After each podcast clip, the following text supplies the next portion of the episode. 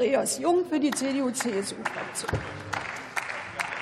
Frau Präsidentin, liebe Kolleginnen und Kollegen! Die Kollegin Lisa Badum hat das baden-württembergische Wärmeplanungsgesetz hier als Vorbild gepriesen. Zu Recht.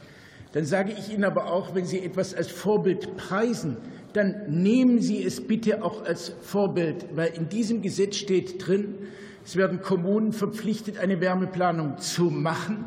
Und wenn sie eine Wärmeplanung machen auf Grundlage dieser Pflicht, dann übernimmt das Land in vollem Umfang die Kosten. Sie machen das Gegenteil. Sie machen das Gegenteil. Frau Ministerin, Sie haben es ja vorher hier beschrieben. Sie verpflichten alle Kommunen in Deutschland und Sie übernehmen keine Kosten. Von Ihren Ankündigungen kann sich keine Kommune etwas kaufen. Schreiben Sie es ins Gesetz rein. Ich fordere Sie auf, wir fordern Sie auf, schreiben Sie ins Gesetz rein, Konnexitätsprinzip, wer bestellt, wer bezahlt. Die Kommunen, die verpflichtet werden, deren Kosten übernimmt der Bund. Eine ganz klare Regelung, die muss ins Gesetz. Und, und dasselbe Dasselbe gilt für den Ausbau der Wärmenetze. Nur weil es eine Wärmeplanung gibt, gibt es noch kein Wärmenetz. Das muss vor Ort geplant werden und es muss vor Ort finanziert werden. Und die Experten, auch die Verbände, der Verband kommunaler Unternehmen, der Bundesverband der Energie ähm, und Wärme sagen, das, was Sie an Mitteln da drin haben, 500 Millionen im Jahr, das ist viel zu wenig. Es muss das Vielfache sein.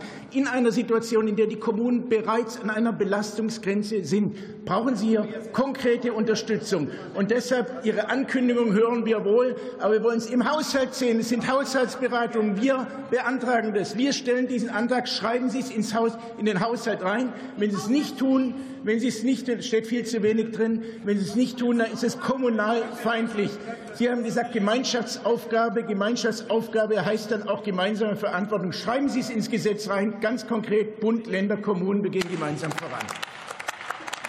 Technologieoffenheit. Wir haben gehört die Bekenntnisse zur Technologieoffenheit, auch zur Bioenergie.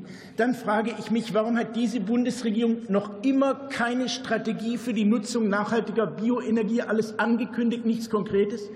Und wann immer wir Gesetze vorliegen haben, Nutzung, Energie in der Krise, Gebäudeenergiegesetz und jetzt wieder das Wärmeplanungsgesetz, dann deckeln Sie die Bioenergie. Sie fördern nicht die Bioenergie, Sie nutzen nicht die Potenziale, Sie deckeln die Bioenergie. Nehmen Sie die Deckelung aus dem Gesetz raus. Ermöglichen Sie, dass Abwärme in vollem Umfang genutzt werden, dass Klärschlämme, Gase, Deponiegase genutzt werden. All das wird restriktiv gehandhabt, es wird gedeckelt und es wird ausgeschlossen. Das ist die Überregelung in diesem Gesetz. Und wir schaffen es nur, diesen Weg zur Wärmewende, wenn wir alle Potenziale nutzen, aber nicht mit diesem Geist der Überregulierung und der Deckelung. Und deshalb stellen Sie es im Gesetz klar. Technologieoffenheit darf nicht nur draufstehen, es muss auch reinkommen. Herzlichen Dank.